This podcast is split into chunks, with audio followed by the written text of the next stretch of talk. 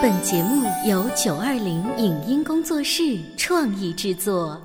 《潮爸辣妈》节目版权归合肥市广播电视台所有，任何未经允许的传播行为均属违规。欢迎与九二零影音工作室沟通合作事宜，电话零五五幺六三五零九三五六。你有你的钻石金龟婿策略，我有我的全家海岛游计划。你扛着单反泡妞马不停蹄，我为孩子捕捉成长的美妙瞬间。你忽略我的魅力，我会证明这是谁的时代。你否定我的生活态度，我决定我的人生蓝图。帅哥俊男靠边站，有了宝宝的潮爸魅力更爆发。窈窕美女靠边站，有了宝宝的辣妈魅力更火辣。我是辣妈，不是老干妈，我为自己代言。我是潮爸，不是太阳能浴霸，我为自己代言。潮爸辣妈。本节目嘉宾观点不代表本台立场，特此声明。天马行空的想象力是孩子生活中的必需品，然而大人们有时候却在无意中扼杀了孩子的想象力。在陪伴孩子的过程中，家长为什么不要显得太聪明？如何为孩子提供有助于想象的环境？如果孩子喜欢某个卡通人物，家长应该如何引导他合理的幻想？欢迎收听八零后时尚育儿广播脱口秀《潮爸辣妈》，本期话题：保护孩子的想象力。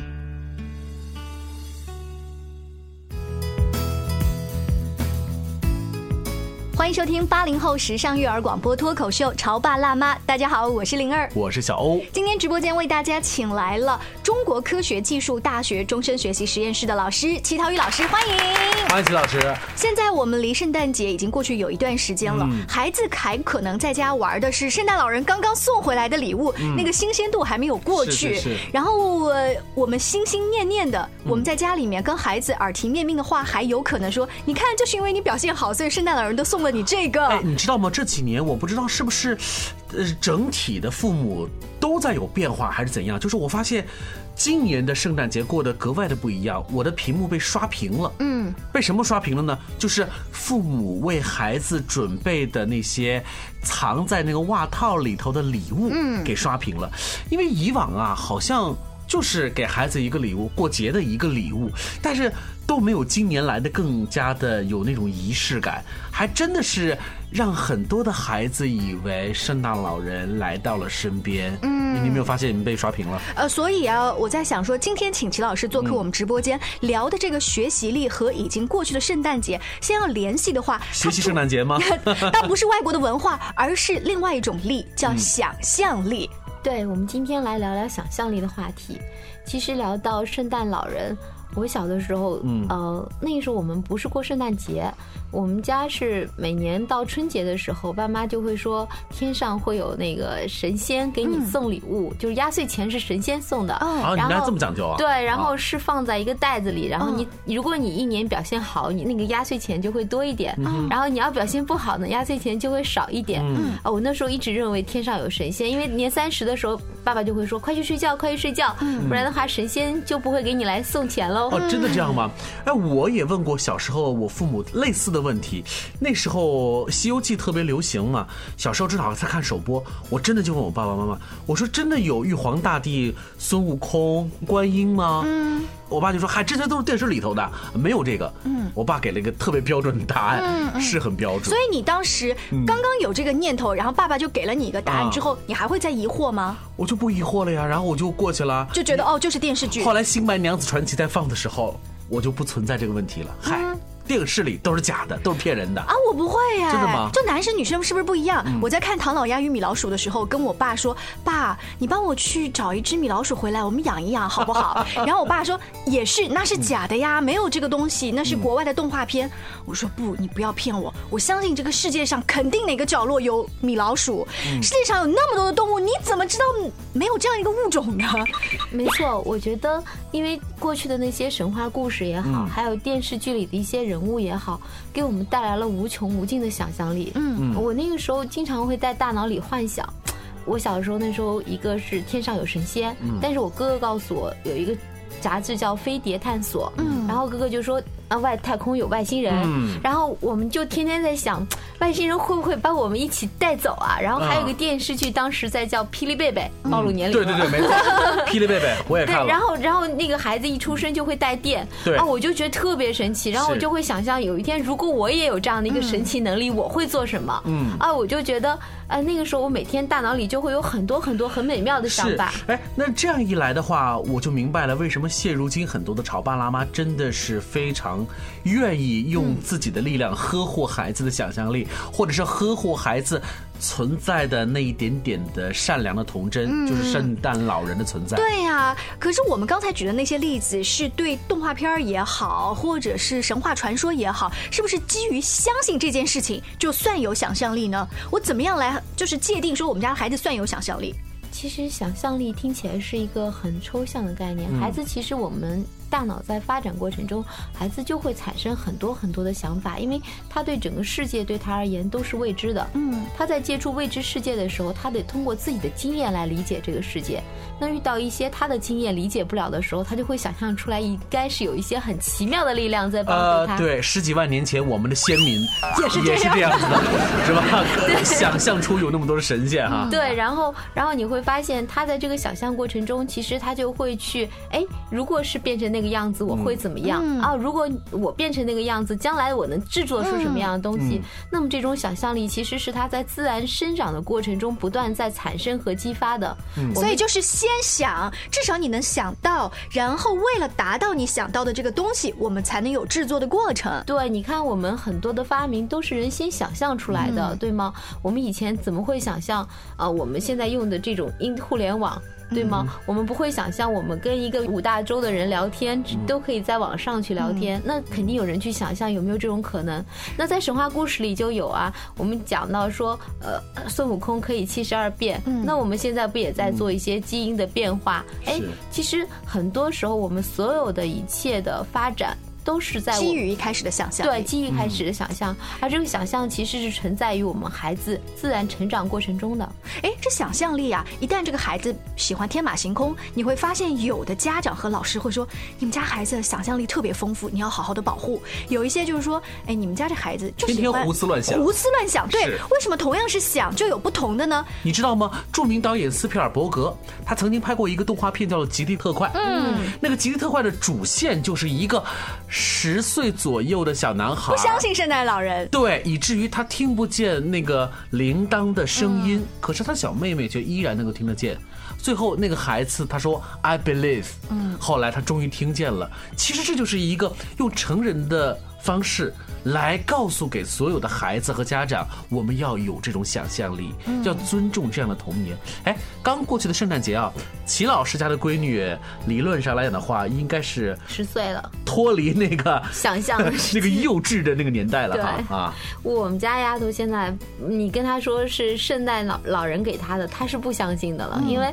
第一，他有同伴的经验了，同学之间会交流。哎，第二个来讲呢，可能在长期的发展中，他找到了一些规律。比方说，我每次都很傻，就是我每次给他送礼物的袜子都是同一个，就是外面卖那个红红的嘛。太抠门了。然后他就说，那个圣诞老人每次这是他的固定产品嘛。然后他说，为什么跟超市里的一模一样？他就会说，妈妈，你不要再骗我了，没有圣诞老人。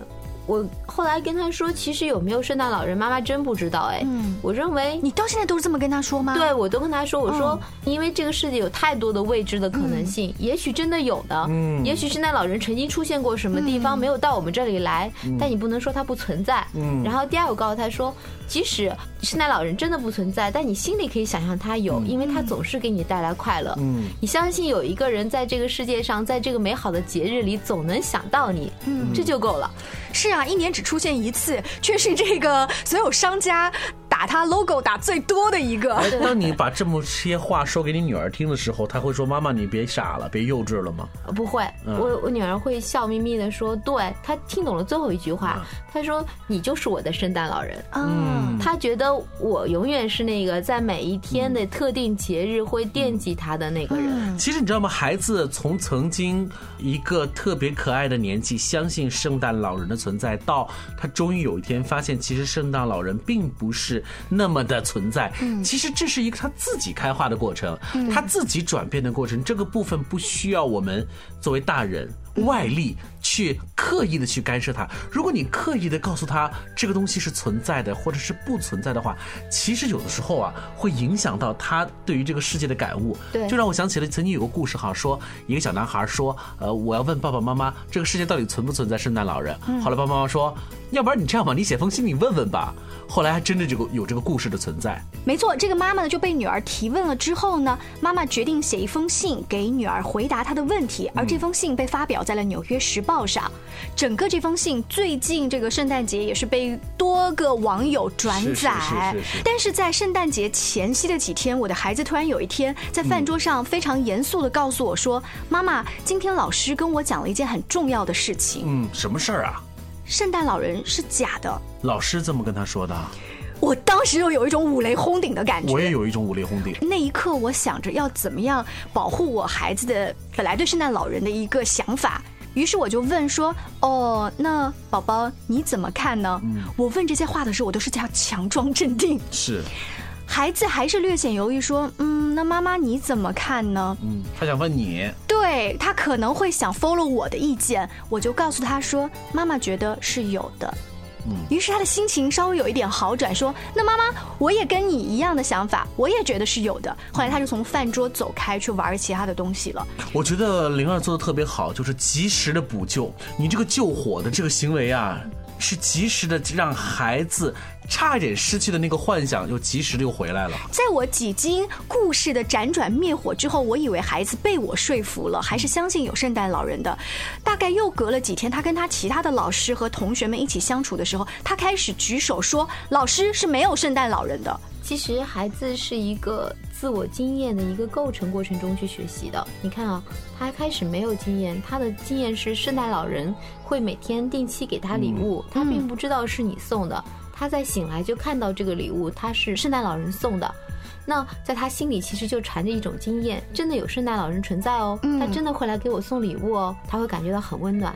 那么突然有一天有人告诉他，这个礼物的人根本就不是圣诞老人，他其实内心深处是有纠结的，这是真的吗？我感受到的是有人给我送，难道真的是我的妈妈吗？你表现的很好，你告诉他说。我觉得是有的，那么就给孩子一个概念，他就可以尽可能在大脑里去想象这个事情了。哦，真的是有个圣诞老人每天骑着那个驯鹿，驾着个车过来给我送礼物，他的大脑里一定有这么美好的画面。嗯嗯，所以呢，我对那个老师做法也是很保留的，我不太理解他为什么要跟孩子去说，尤其是一个这么大的孩子。嗯，而且你知道，在这个齐老师说我对此有保留的时候，我相信这段时间的朋友圈或者是微博里面多多少少也有老师，不一定是幼儿园老师，有可能是小学的老。老师他们会觉得说，你们都已经十多岁的孩子了，还不现实一点，还那么幼稚。对，也会说类似的话题。其实你知道，关于呃，就是圣诞老人存在不存在这个事情，其实我们根本就不需要去探究它存在不存在。我们想要探寻的是什么问题呢？就是我们是不是要尽全力的维护孩子的想象力和那一些纯真、童真，甚至是傻傻的童真。对，我觉得真正我们要维护的是这种，他在这个每个冬季最寒冷的季节。总有那么一丝的温暖给孩子。嗯，天气很冷，但是他总会收到礼物，有人会记得他，啊，会为他一年的表现、为他的成长感到骄傲。嗯，这是孩子真正需要的，这是爱。对，我们如果去打破这种幻想，让孩子觉得，哦，其实就是爸爸妈妈买个礼物给我，变得那么干脆，没有仪式感，没有仪式感。对，那么孩子在他的大脑里面是没有那些美好的画面的，就跟你带他到超市逛一下，说他闹着买个杯子是一样的，那种期待、那种想象全部被你打破了。是我们把这个问题放在这里，稍微休息一会儿，广告之后继续回来。您正在收听到的是故事广播《潮爸辣妈》。潮爸辣妈播出时间：FM 九八点八，合肥故事广播，周一至周五每天十四点首播，二十一点重播。网络收听，请下载荔枝 FM、蜻蜓 FM、阿基米德、喜马拉雅、中国广播以及苹果 Podcasts，搜索“潮爸辣妈”订阅收听。微信公众号请搜索“潮爸辣妈俱乐部”，参与节目互动哦。潮爸到，辣妈到，准爸到，育儿专家请。中国内地首档八零后时尚育儿广播脱口秀，陪你一起吐槽养育熊孩子的酸甜苦辣。陪你一起追忆自己曾经的小世界。潮爸辣妈。本节目嘉宾观点不代表本台立场，特此声明。天马行空的想象力是孩子生活中的必需品，然而大人们有时候却在无意中扼杀了孩子的想象力。在陪伴孩子的过程中，家长为什么不要显得太聪明？如何为孩子提供有助于想象的环境？如果孩子喜欢某个卡通人物，家长应该如何引导他合理的幻想？欢迎收听八零后时尚育儿广播脱口秀《潮爸辣妈》，本期话题：保护孩子的想象力。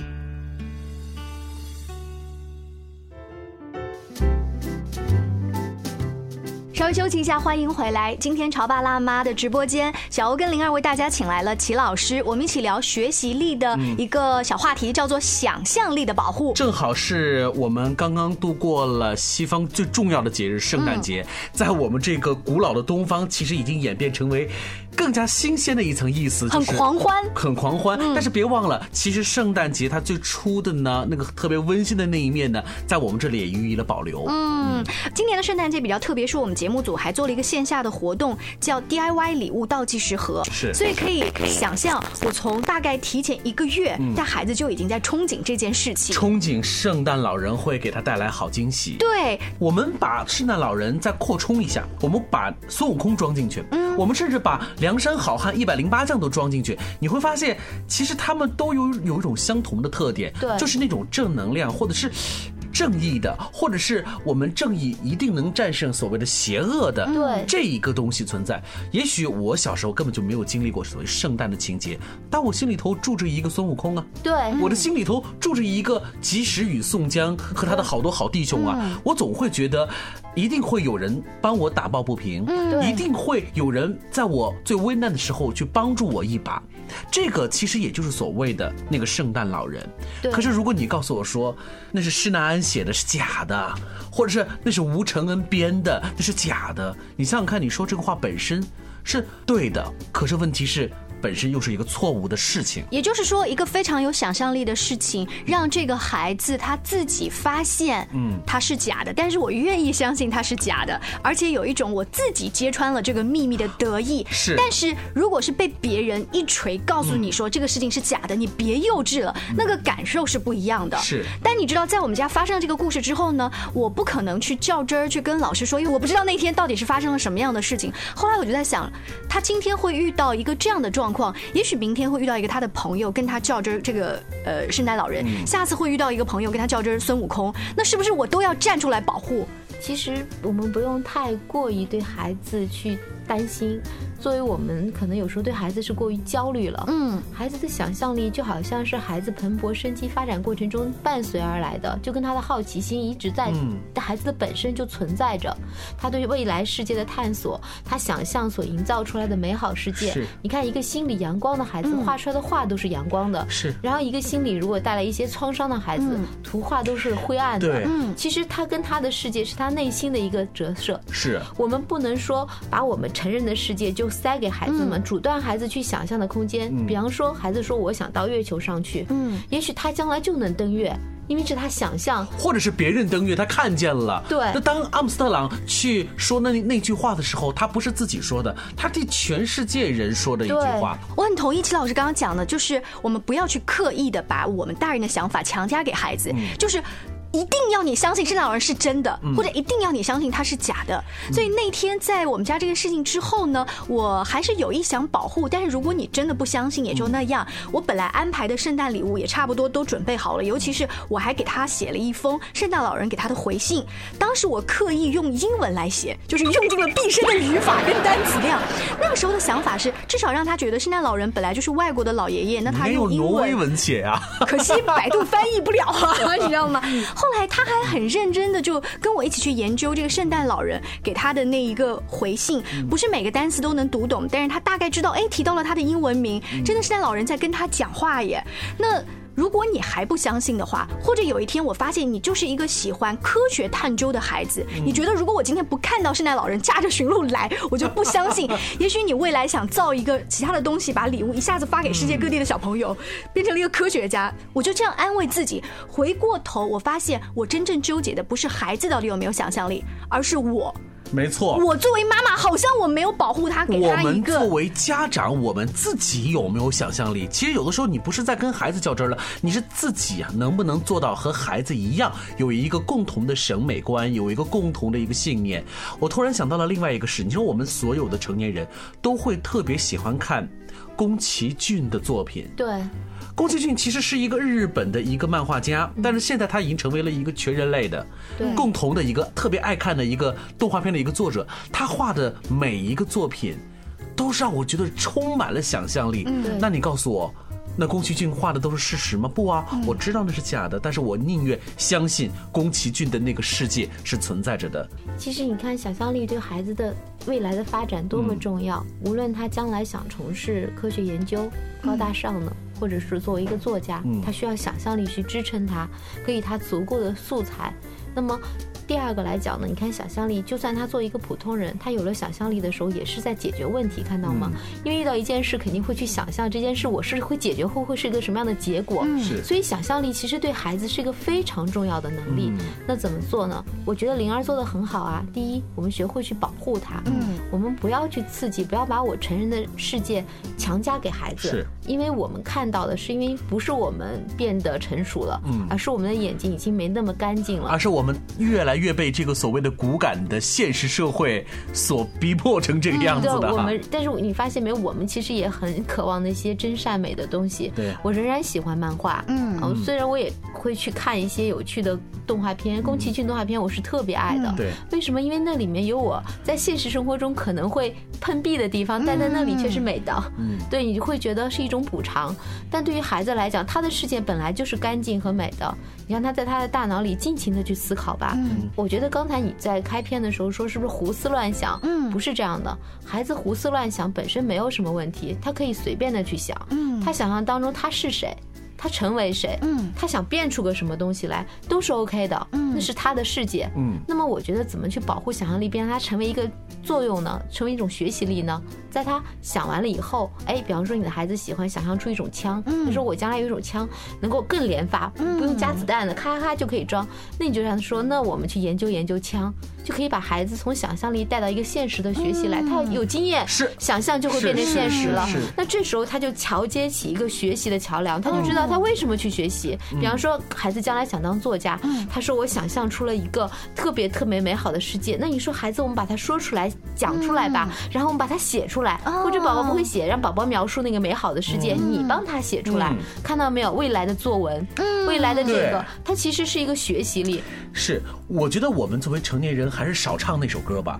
童话里都是骗人的。你知道，当我们一直口口声声说童话里都是骗人的时候，其实是我们是被这个现实的生活，或者是被你个那个困境给逼迫的。嗯，我不同意小欧的想法。真的吗就是一开始可能会觉得我是因为生活的压力，我不能这样乱想，到最后你会发现你想不出来。嗯，就是拿一个故事接龙，这样小朋友之间经常说的事情，或者是画一个画，小孩很敢想，但我们大人是想不出来画那些天马行空的东西的。你知道为什么吗？是因为我们在成长的过程中，已经被我们更多的人给我们一个圈，比方说这话不能说，那个马桶就是用来呃的。对，马桶也可以用来盛水喝，其实它是可以的，马桶还可以当鼓敲，对吗？孩子他的世界没有任何局限，但是如果我们告诉别人马桶你还可以用来喝水，别人觉得你肯定不太正常你是。神经病。这是因为我们被我们的固有经验在束缚着，对所以才导致我们的创造力和我们的很多能力在下降。而我们中国孩子一直说要提升我们自己的创造能力，其实想象力就是创造力的一个基础啊。对啊没有想象，他哪来的创造？是那么我们其实，在所有的生活当中，我认为应该把小鹅的话换一换。嗯，童话一直都有的，万一它真的存在呢？就是啊，所以有一天我们真的是在市场上面看到了一个长得像马桶的一样的陶瓷杯，一定买回来泡茶喝。虽然今天呢，我们从圣诞老人的这一个存在与否聊开，如果你真的要回答孩子，世界上有或者没有圣诞老人，是不是可以用一个有想象力的回答来回答他？不要单纯的说 yes or no。比如说你刚才提到的《纽约时报》上面那封信，他的这个妈妈啊很聪明，他提到圣诞老人是一个老师，我一直都是他的学生。现在宝贝儿，你已经知道了我们的秘密，就像很多我和爸爸这样的人，帮助圣诞老人完成不可能的事情。所以妈妈、爸爸虽然不是圣诞老人，他是爱，是奇迹，是希望，是幸福，但是我们是他的团队成员。而现在你也是了，嗯，很有想象力、很有画面感的一个回答，对不对？哎，其实齐老师，我发现啊，这个让孩子保持想象力。建设好想象力，某种意义上来讲，也是他的学习力的一种体现，对不对？对，其实想象力是学习力的一个基础，它是一个思维能力中非常重要的一个环节。我们在教育孩子的过程中，不要刻意的说我们要求孩子变成一二三四，嗯，那是一个机器人。我们想要让孩子成为一个活生生的、真正的人，充分发挥他的天性。那在节目尾声的时候，我也想问一些落实到考试上的事情，就是语数外，我们这个记的是那个基础功课，是不是想象力在现在的科目当中只是落实在语文或者是表达这方面的作业？还有什么作业上会体现吗？当然，比方说我们说数学，嗯，空间想象力哦，你对一个物体它的正面、反面、方位，嗯，你不可能把每个物体都放在你面前，数学是需要的。